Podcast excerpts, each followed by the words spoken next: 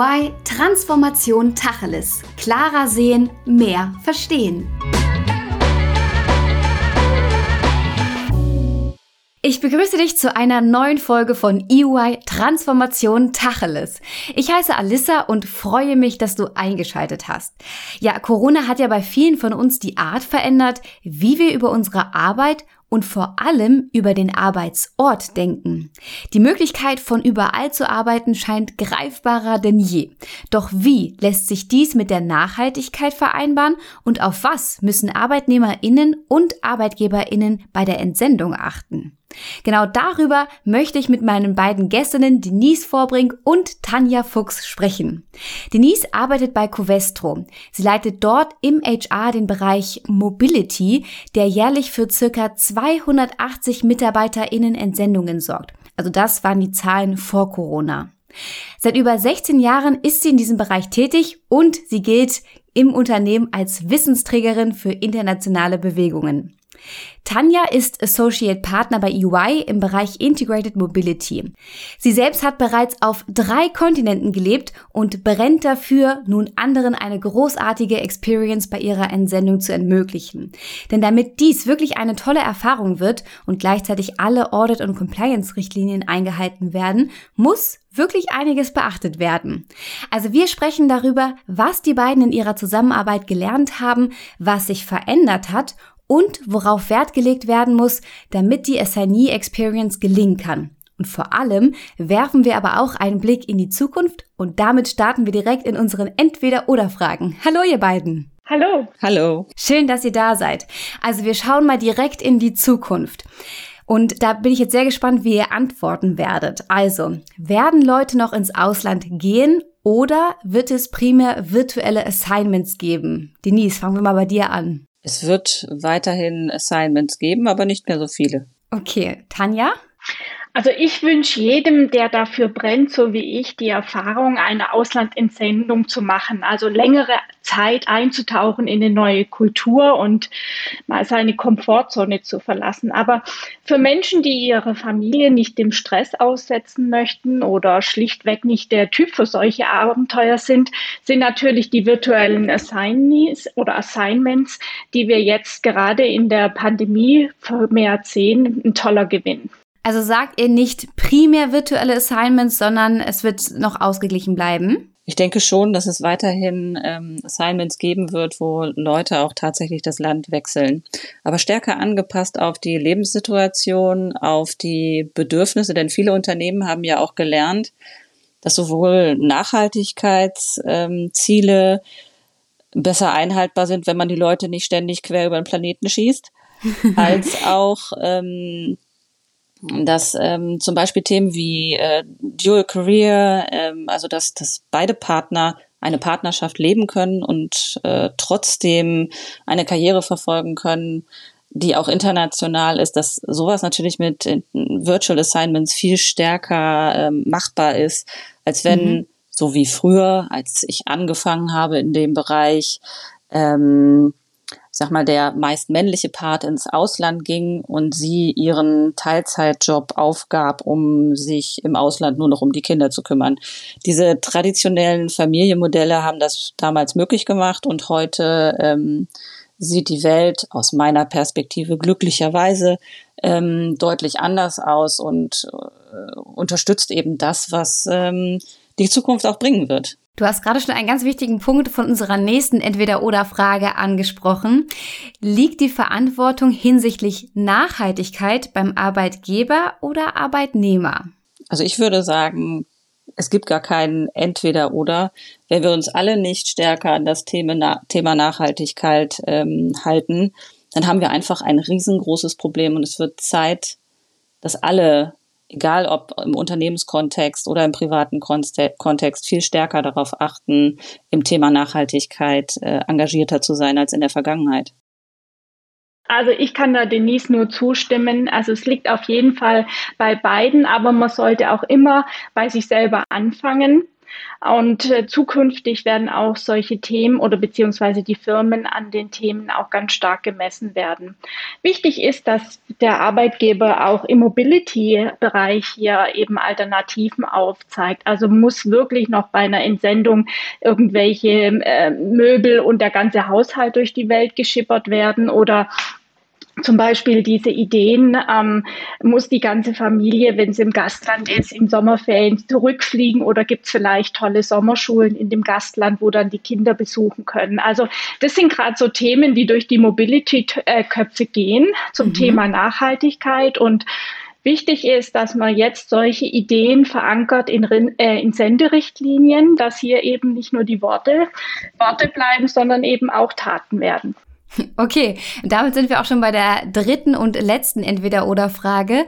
Wird die grenzüberschreitende Tätigkeit in Zukunft noch eine regeltechnische Angelegenheit sein oder eher eine Selbstverständlichkeit und folglich ein No-Brainer? Tanja, fangen wir mal bei dir an. Sehr gerne. Also die Globalisierung ist ja schon auf vollen Touren seit Jahren, aber Länder wie China und USA werden immer diese grenzüberschreitende Tätigkeiten über Visa, Work Permit Vorgaben regeln. Also auch Compliance-Themen wie Steuern, Sozialversicherung wird immer ein Hot Topic bleiben und leider kein No-Brainer werden. Schön wär's, aber das ist äh, leider nicht möglich. Okay, Denise? Also ich glaube, dass wir in Europa ähm, so ein Mindset haben, in dem wir glauben, dass das schon da wäre. Und interessanterweise sind die Staaten ja noch gar nicht so weit. Also in Zukunft wird es sicherlich ähm, irgendeine europäische Regel dazu geben. Und dann stellt sich die Frage, ob ähm, also große Länder wie USA und China sich irgendwann daran anschließen, weil die Wirtschaftskraft, die daraus resultiert, so ähm, transparent wird. Also ich glaube, dass man da nicht mit Überzeugungsarbeit aus irgendeinem Prinzip heraus agieren kann. Da würde dann quasi nur die Wirtschaftlichkeit als Argument gelten. Ähm, in den Köpfen der Menschen ist schon ganz viel davon angekommen. Also, dass wenn man bei einem Grenzübertritt keinen Pass mehr vorzeigen muss, dass das so die komplette Freiheit bedeutet. Und tatsächlich ist das leider ja gar nicht so. Mhm. Ähm, und deswegen in Zukunft, wie würde es aussehen, wenn ich eine Glaskugel hätte, in der sowas stehen würde, würde ich vermuten, dass wir in fünf Jahren schon einen halben Weg in Europa gegangen sind.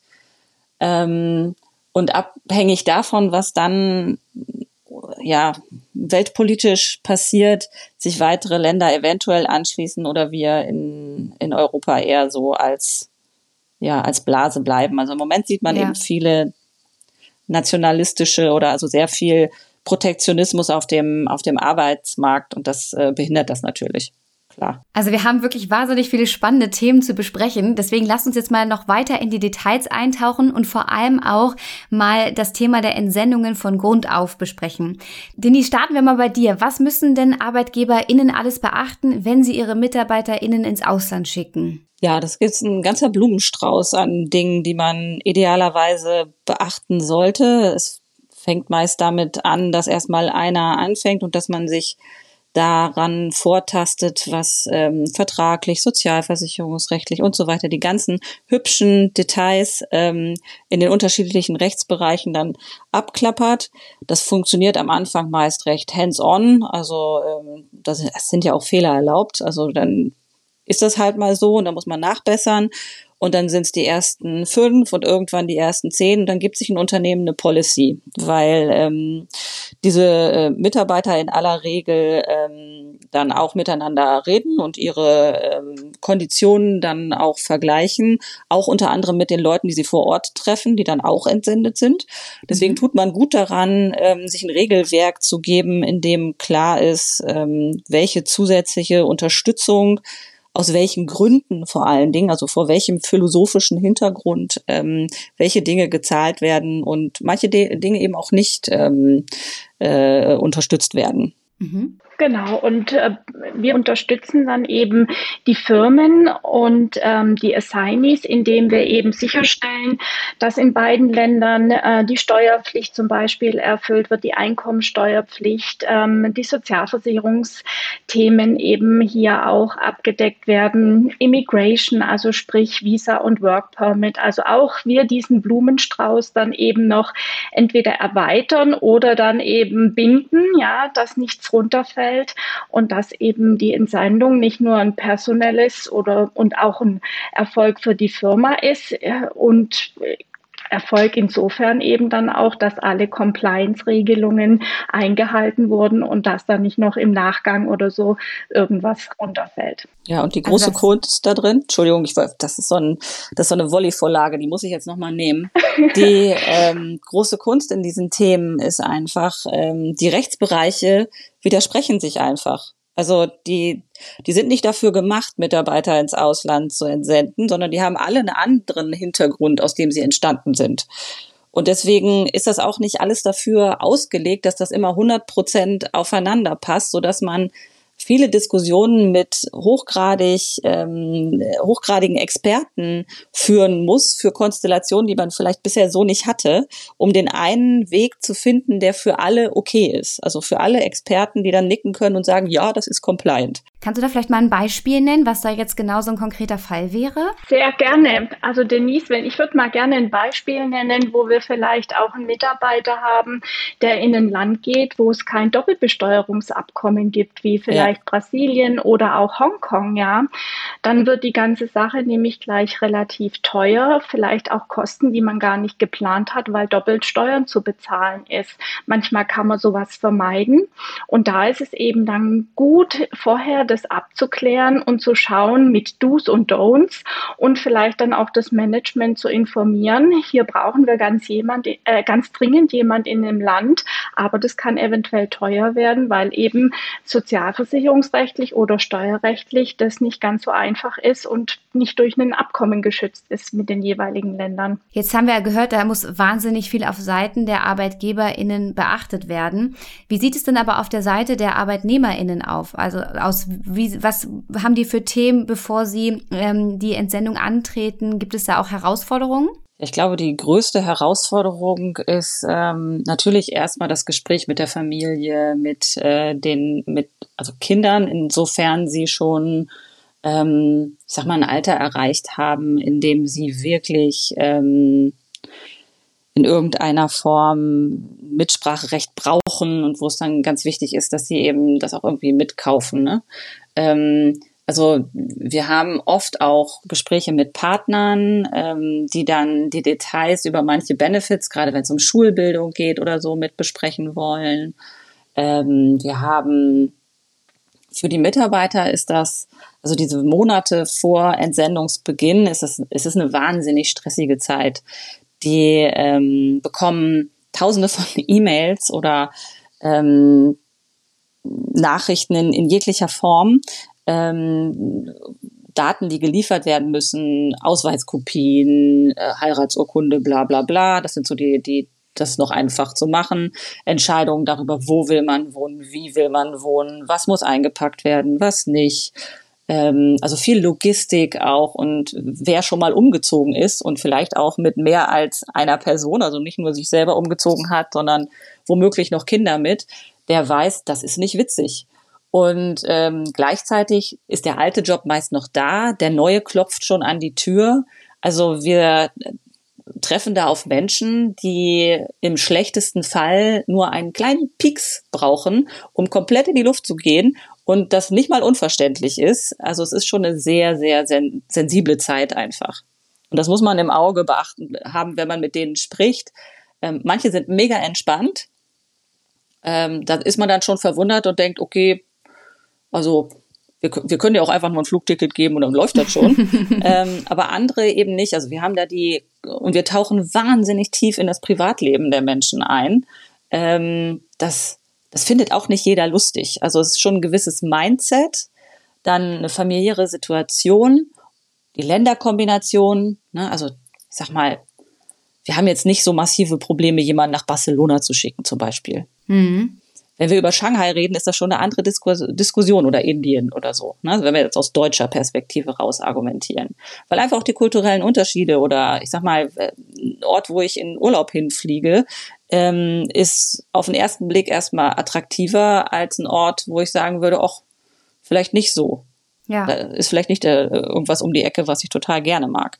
Und all diese Dinge spielen zusammen in einen, einen, in einen Topf und dieser Topf wird dann auch noch getragen von den, den Grundeinstellungen und Werten dieses Menschen, der da nun gehen soll.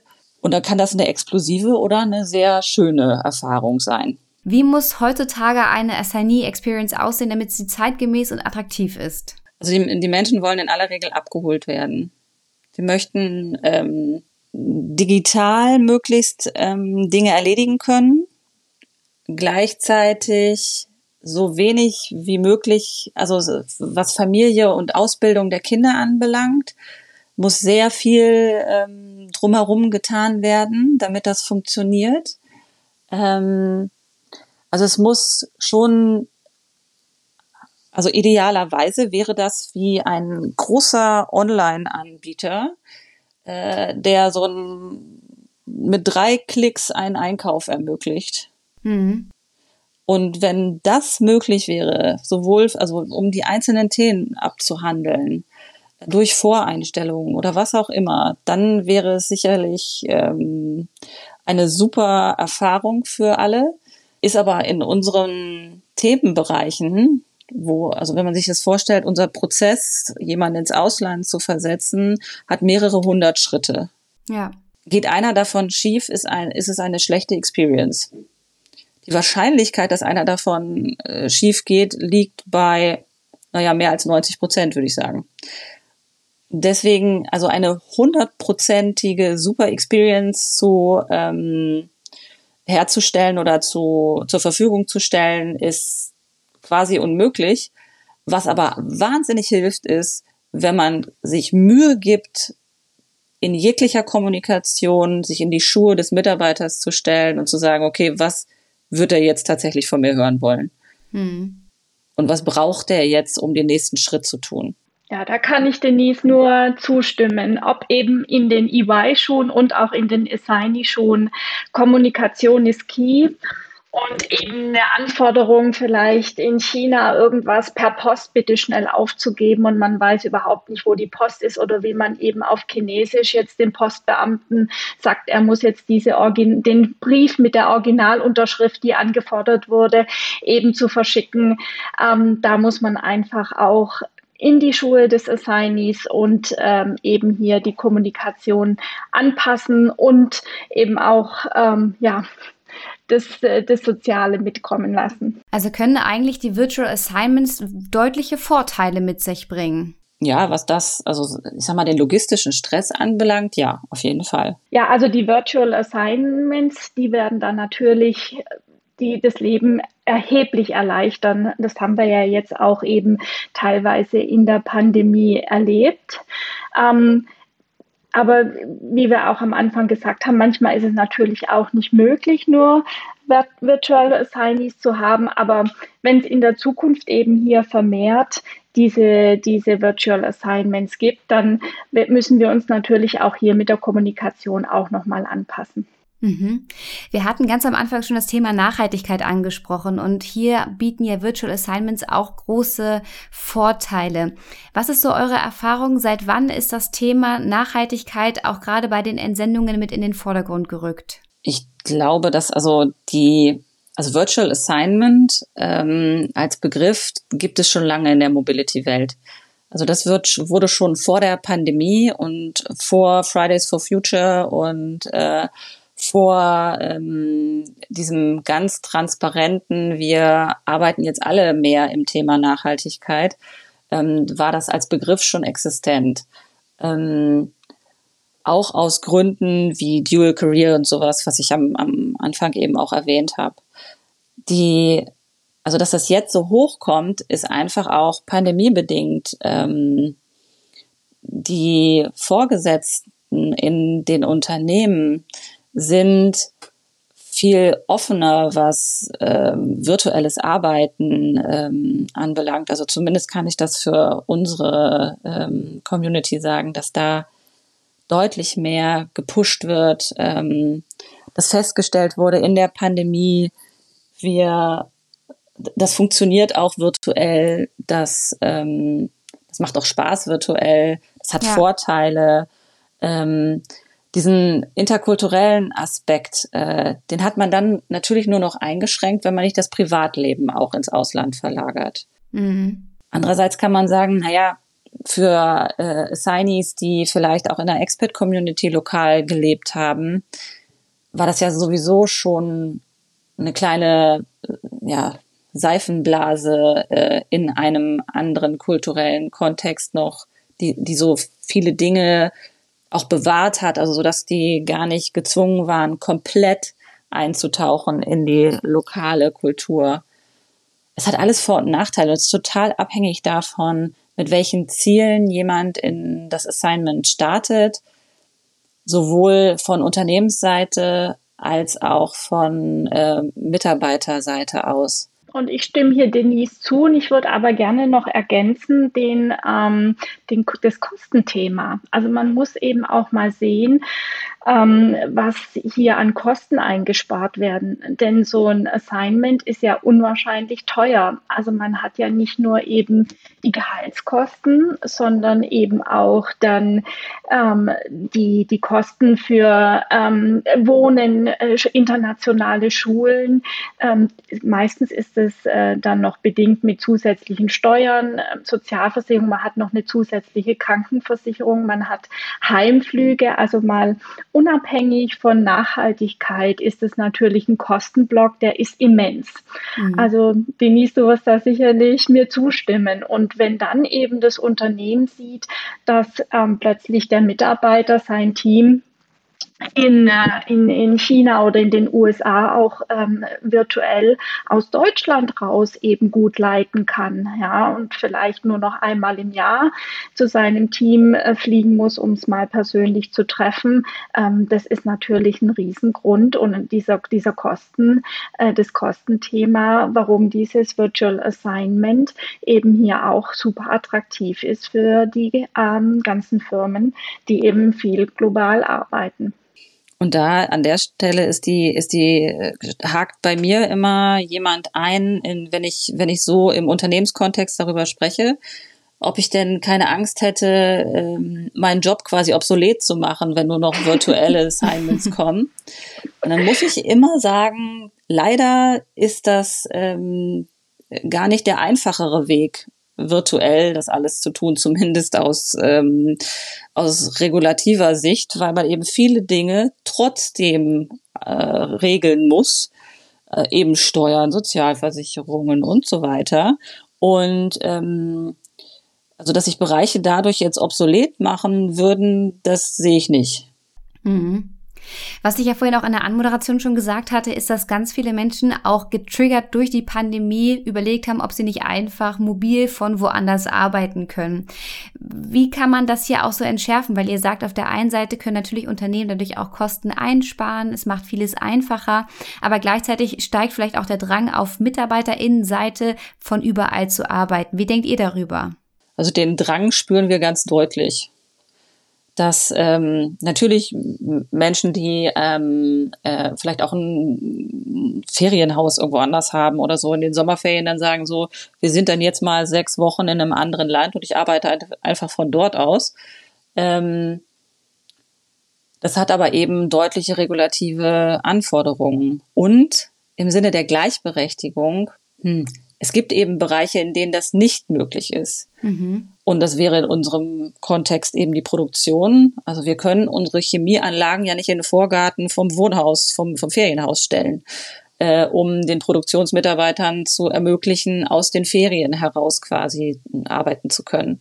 Also es ist eine deutliche Ungleichbehandlung. Und wenn ich das im gesamten Kontext sehe, was, ähm, also wenn man jetzt mal auf eine Volkswirtschaft guckt, es gibt so viele, unendlich viele Jobs, die ähm, nur vor Ort zu leisten sind. Also im Gesundheitsbereich, äh, im, in der Infrastruktur, wo Leute einfach da sein müssen und dann muss man eben sagen, hm, noch mehr Zwei-Klassengesellschaft durch jetzt, äh, die einen dürfen aus dem Urlaub arbeiten und die anderen nicht. Hm, also da schlägt bei mir so ein bisschen das, das, äh, das Herz der, äh, des, ja, der Fairness und ähm, wie wertvoll sind solche Jobs für alle, für die Allgemeinheit und ist meine Idee, vielleicht dann aus dem Ferienhaus arbeiten zu können, nicht viel kleiner als der Nutzen. Mhm. Ja, und mein Compliance-Herz sagt einfach, das geht nicht so einfach. Also ich denke, da braucht man eben auch klare Richtlinien, eventuell auch eben Thresholds, dass man sagt, okay, vielleicht ein paar Tage. Ähm, aber das muss eben auch in der Richtlinie und äh, in, in eben die Firmen dann hier klare Ansagen auch an die Mitarbeiter machen, weil sonst und das hatten wir ja ein, auch anfangs in, in deinen schnellen Fragen ähm, er, erläutert, dass eben unsere Welt noch nicht so weit ist, dass man sagt so, um, ähm, working from everywhere with no consequences, so, also das sind wir leider noch nicht. Ja, aber ich finde es wirklich sehr, sehr spannend und toll, wie viele verschiedene Aspekte auch wirklich damit einhergehen. Und man sieht, es ist wirklich noch nicht zu Ende entwickelt, dass hier auch in den nächsten Jahren noch ganz, ganz viel passieren wird in sämtliche Richtungen. Wir sind leider schon am Ende unserer halben Stunde und deswegen würde ich gerne zu unserer Kategorie kommen, der Plakate. Also wenn ihr euch vorstellt, von euch würde ein Plakat in der Stadt hängen. Was wäre die Key Message auf eurem Plakat? Und Denise, ich fange mal bei dir an. Meine Devise ist eigentlich immer, alles wird gut. Ich glaube fest daran, dass ähm, wir im Sinne der Nachhaltigkeit noch das Quäntchen mehr an Vernunft entwickeln können als Nation, als Menschheit, was notwendig ist, um unseren Kindern und unseren Enkeln und wer auch immer da noch folgen mag, ähm, ein Leben auf diesem Planeten zu ermöglichen. Und die Ziele oder die, die, das, was die ähm, Jüngeren jetzt so vertreten, wenn sie, wenn sie auf die Straße gehen, das finde ich bewundernswert und ähm, hoffe, dass äh, auch die Älteren da mit drauf einzahlen werden. Dankeschön. Tanja, was steht auf deinem Plakat? Also ich muss mich leider hier auch wieder Denise an, an äh, denn ich denke, unsere Zukunft ist eben die Nachhaltigkeit und auch die, ähm, dass wir mehr sorgfältig mit unserer Welt umgehen. Also auch für mich wäre der Slogan ähm, Be better to our, our Kontinent. Und ähm, ja, mhm. in diesem Sinne, ich denke, das ist ähm, ein Thema, das uns gerade alle bewegt und das wichtig ist. Aber auch unter dem, dem großen ähm, Header, ich denke, das würde auch auf meinem Plakat stehen, ähm, Stay Positive. Ich danke euch ganz, ganz herzlich für eure sehr interessanten Sichtweisen und vor allem auch, dass wir das Thema, was uns alle fast vielleicht ähm, aktuell umtreibt, wie sieht es aus, kann ich im Ausland arbeiten, aber gleichzeitig, wie lässt es sich mit der Nachhaltigkeit vereinbaren. Danke, dass ihr hier eure Sichtweisen geteilt habt. Sehr gerne. Sehr gerne, danke. Ja, und auch an euch, liebe ZuhörerInnen, ein ganz großes Dankeschön für euer Zuhören. Danke, dass ihr dabei wart. Und ihr dürft natürlich auch dieses Mal diese Folge gerne liken, kommentieren und natürlich auch teilen. Und vor allem freuen wir uns riesig, wenn ihr auch beim nächsten Mal wieder dabei seid bei EY Transformation Tacheles.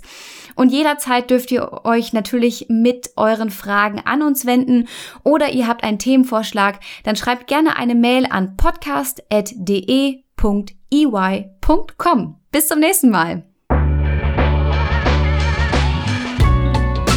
Das war EY Transformation Tacheles. Klarer sehen, mehr verstehen.